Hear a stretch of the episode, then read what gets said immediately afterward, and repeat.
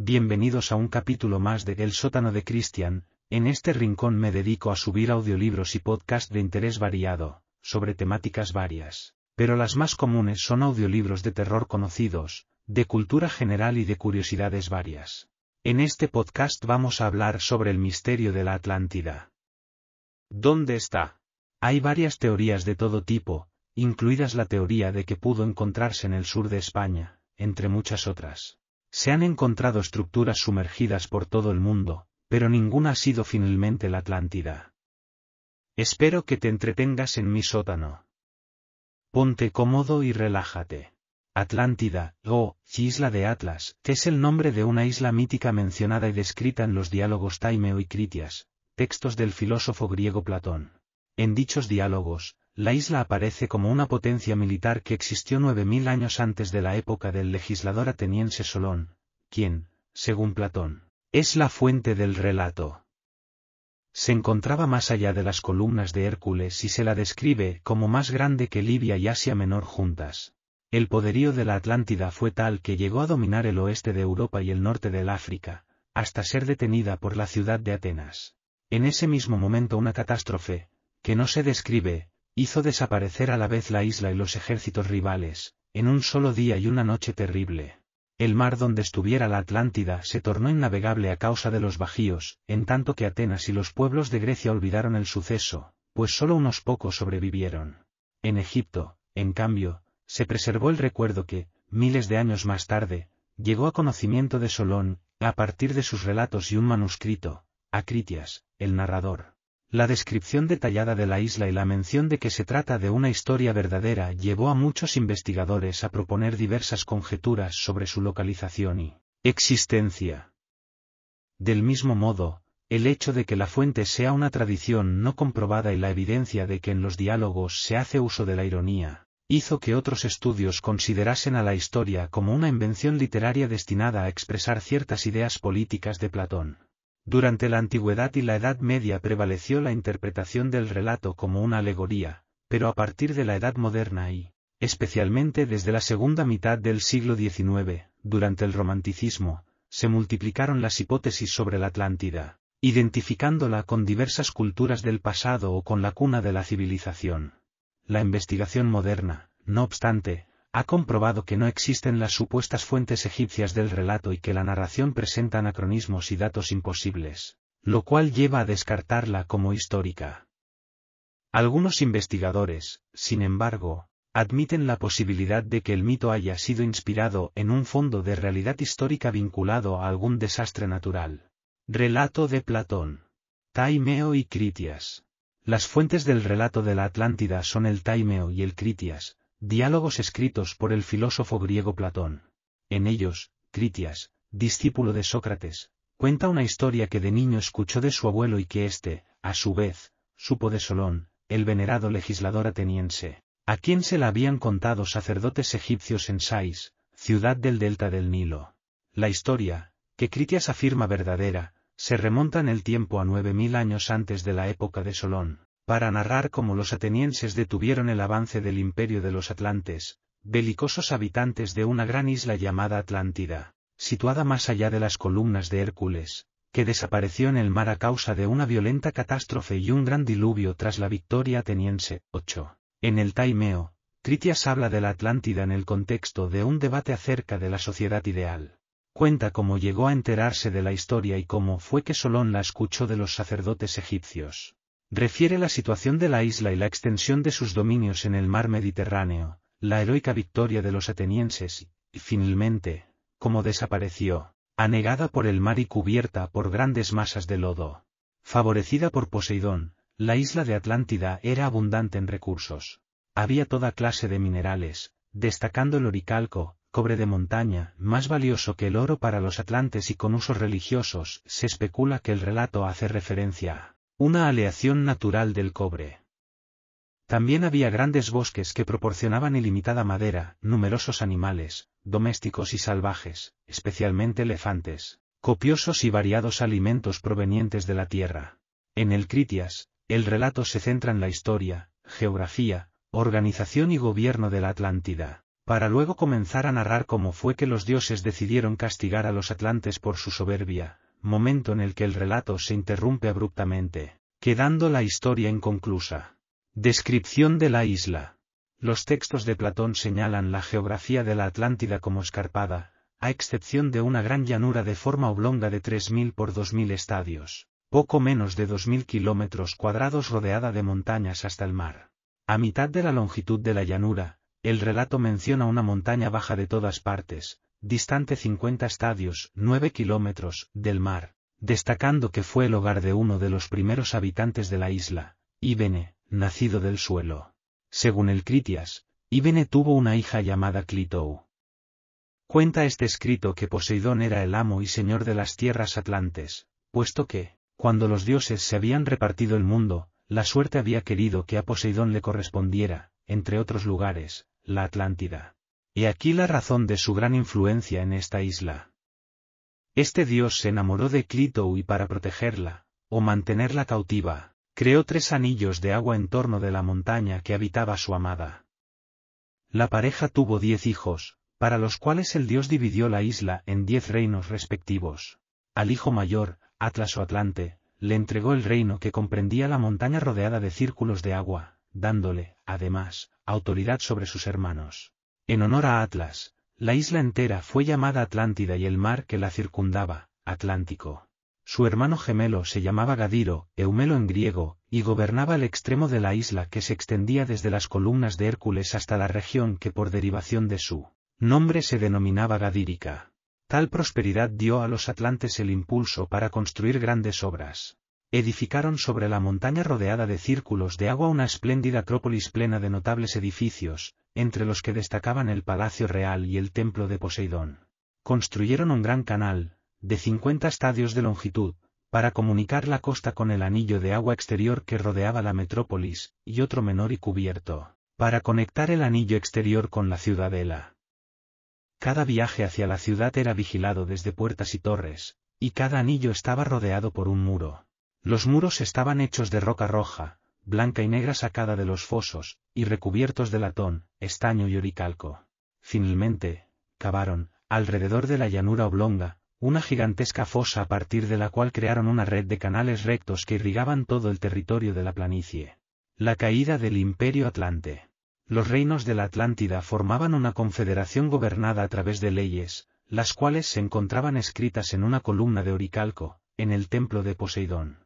Las principales leyes eran aquellas que disponían que los distintos reyes debían ayudarse mutuamente, no atacarse unos a otros y tomar las decisiones concernientes a la guerra, y otras actividades comunes, por consenso y bajo la dirección de la estirpe de Atlas.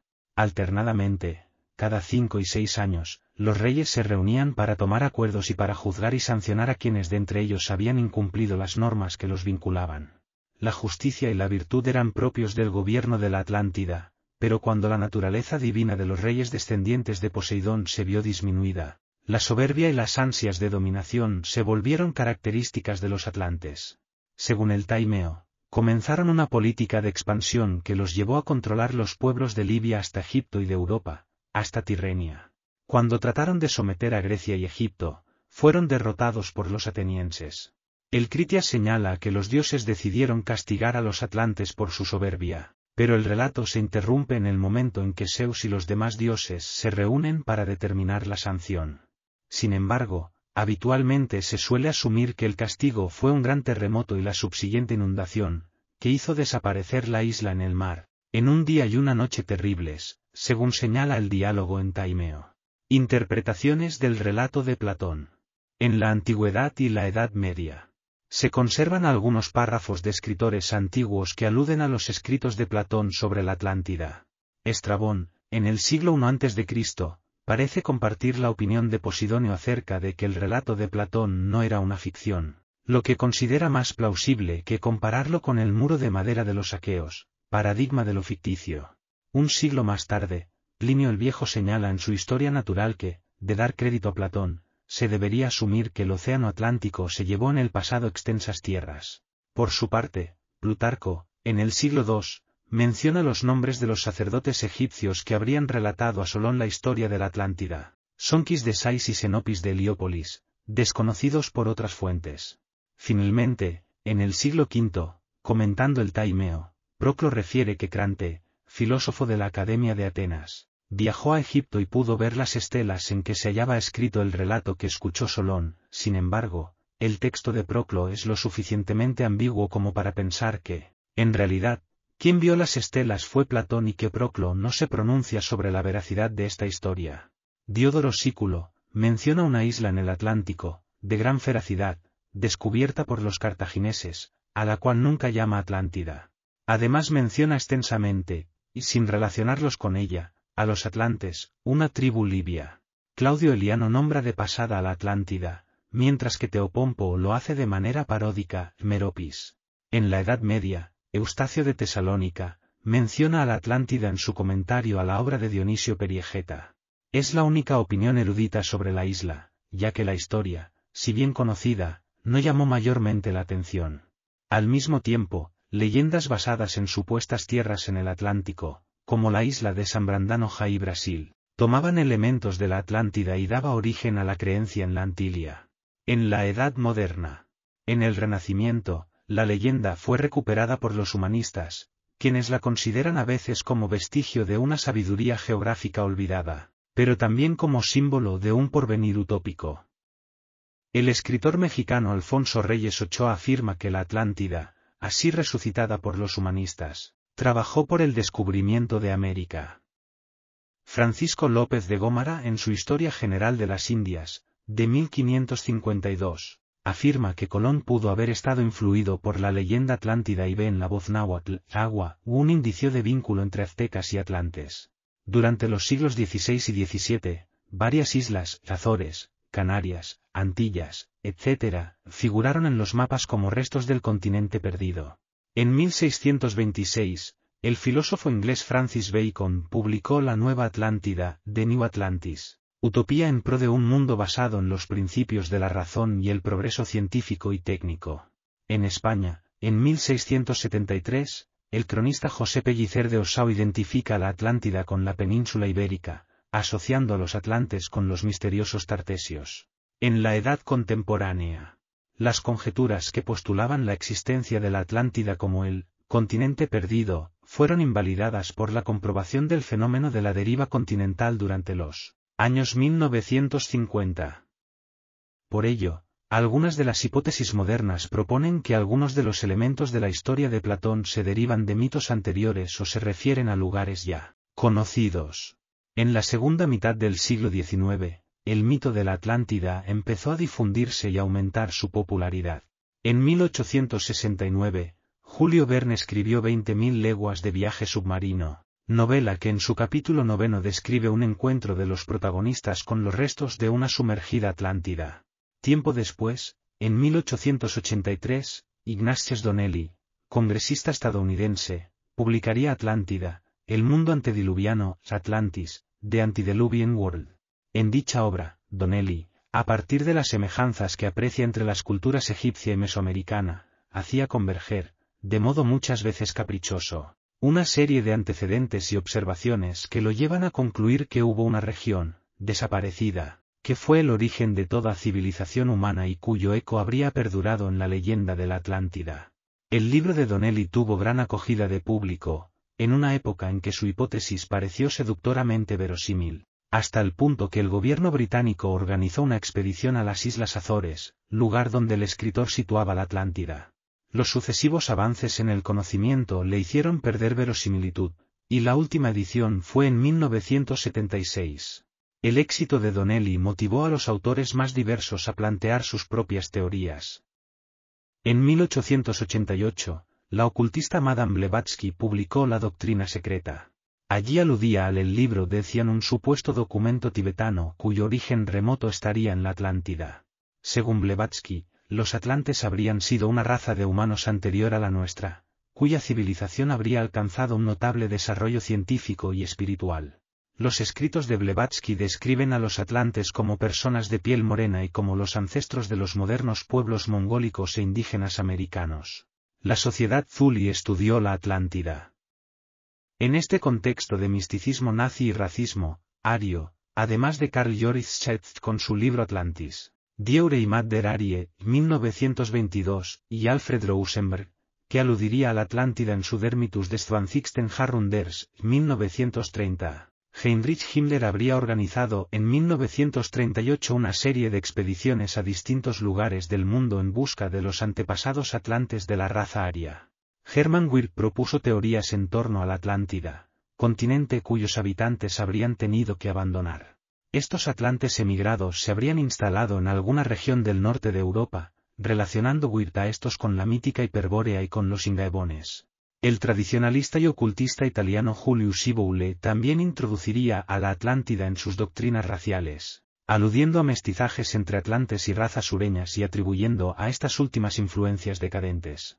En 1940, el medium estadounidense Edgar Casi hace descripciones de la Atlántica en sus lecturas. Toma como base el relato existente de Platón y lo amplía con nuevos detalles como que la civilización atlante se regía bajo un gobierno teocrático llamado Ley del Uno. La civilización tenía una tecnología avanzada basado en cristales de cuarzo, que a su vez dependía de un gran cristal. Sin embargo, los líderes atlantes abusaron del poder de este gran cristal que llevó a la extinción bajo las aguas. Los sobrevivientes llegaron a Egipto donde guardaron su conocimiento dentro de la Esfinge.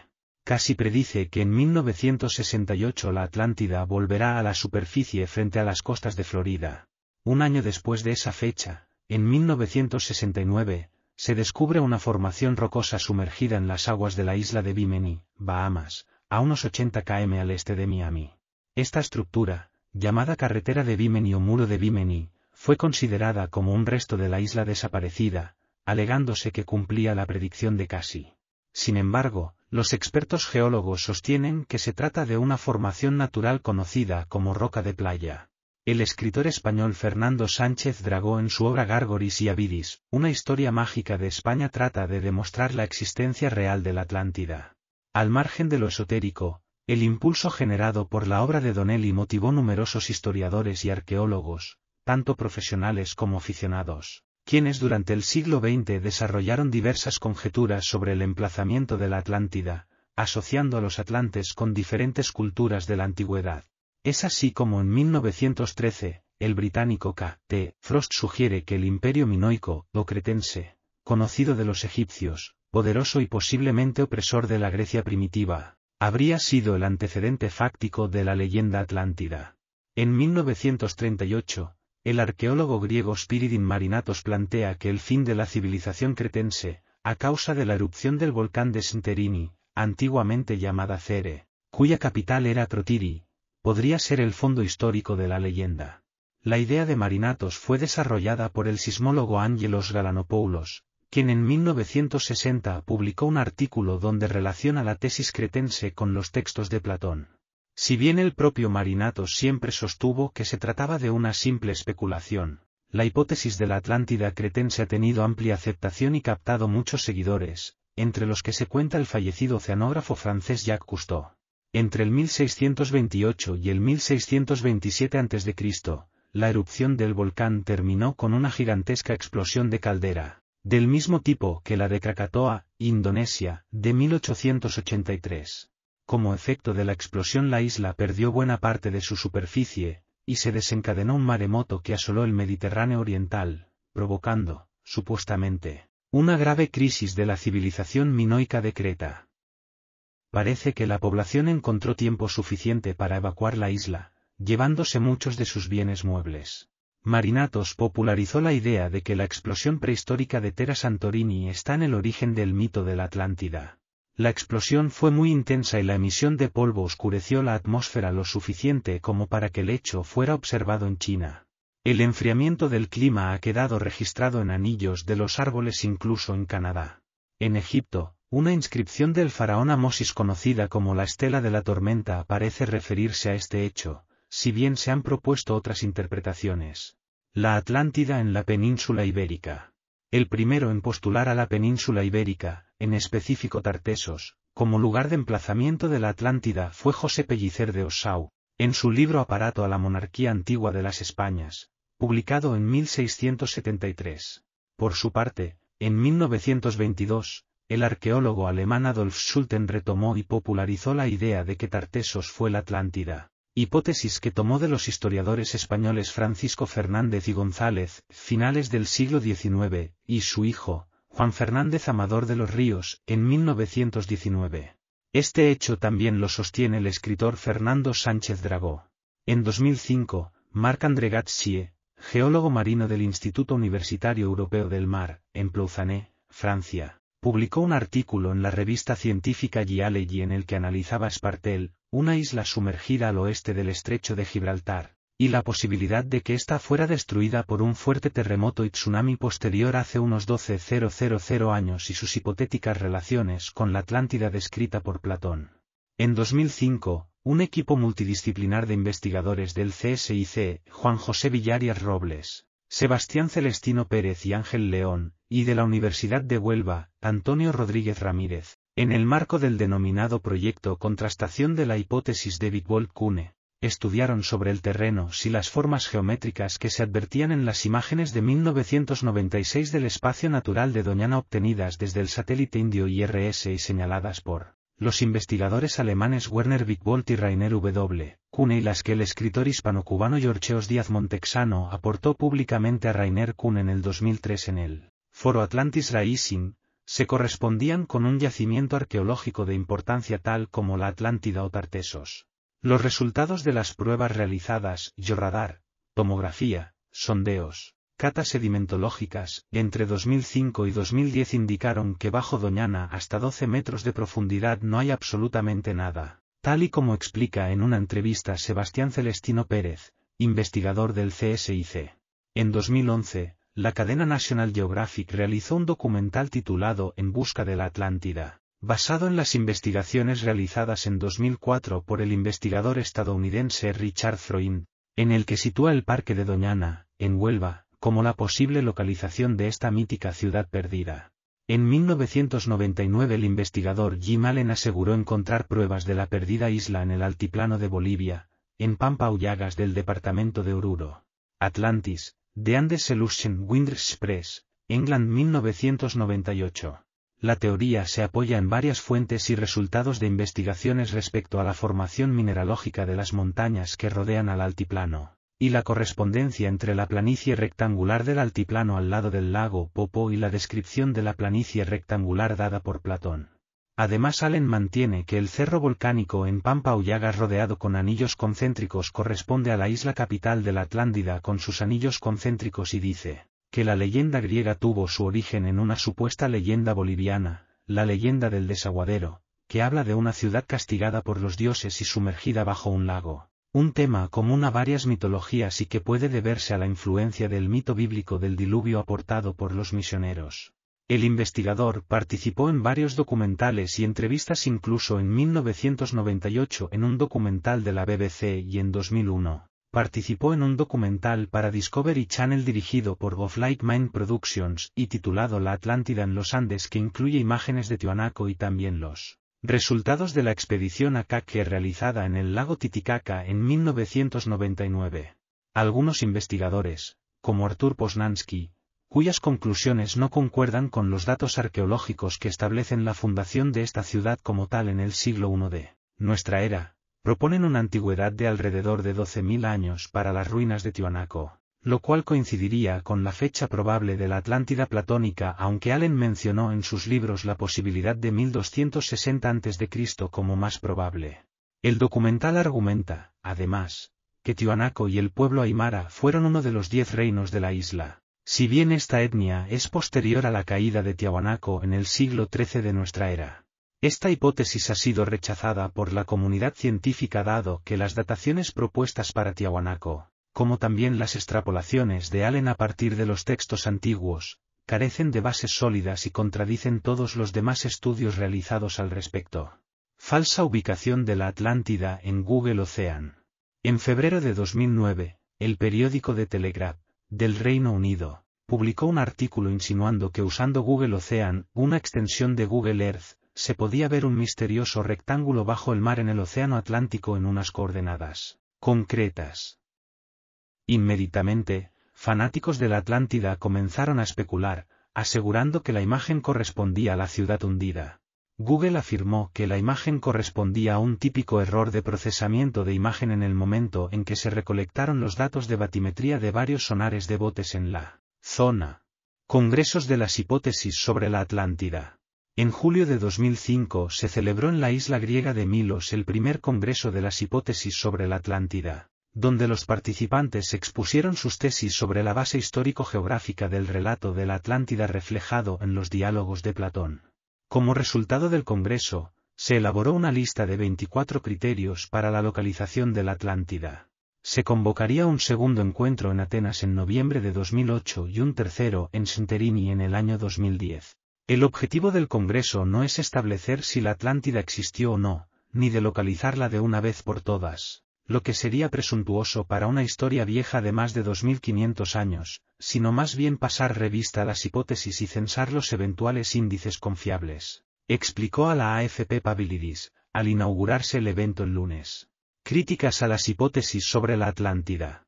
Ante la cantidad de sitios propuestos como el emplazamiento de la isla, el periodista escéptico Michael Schermer, fundador de la Skeptic Society, sostiene que las hipótesis sobre la situación de la isla Atlántida tienen defectos de fondo y forma.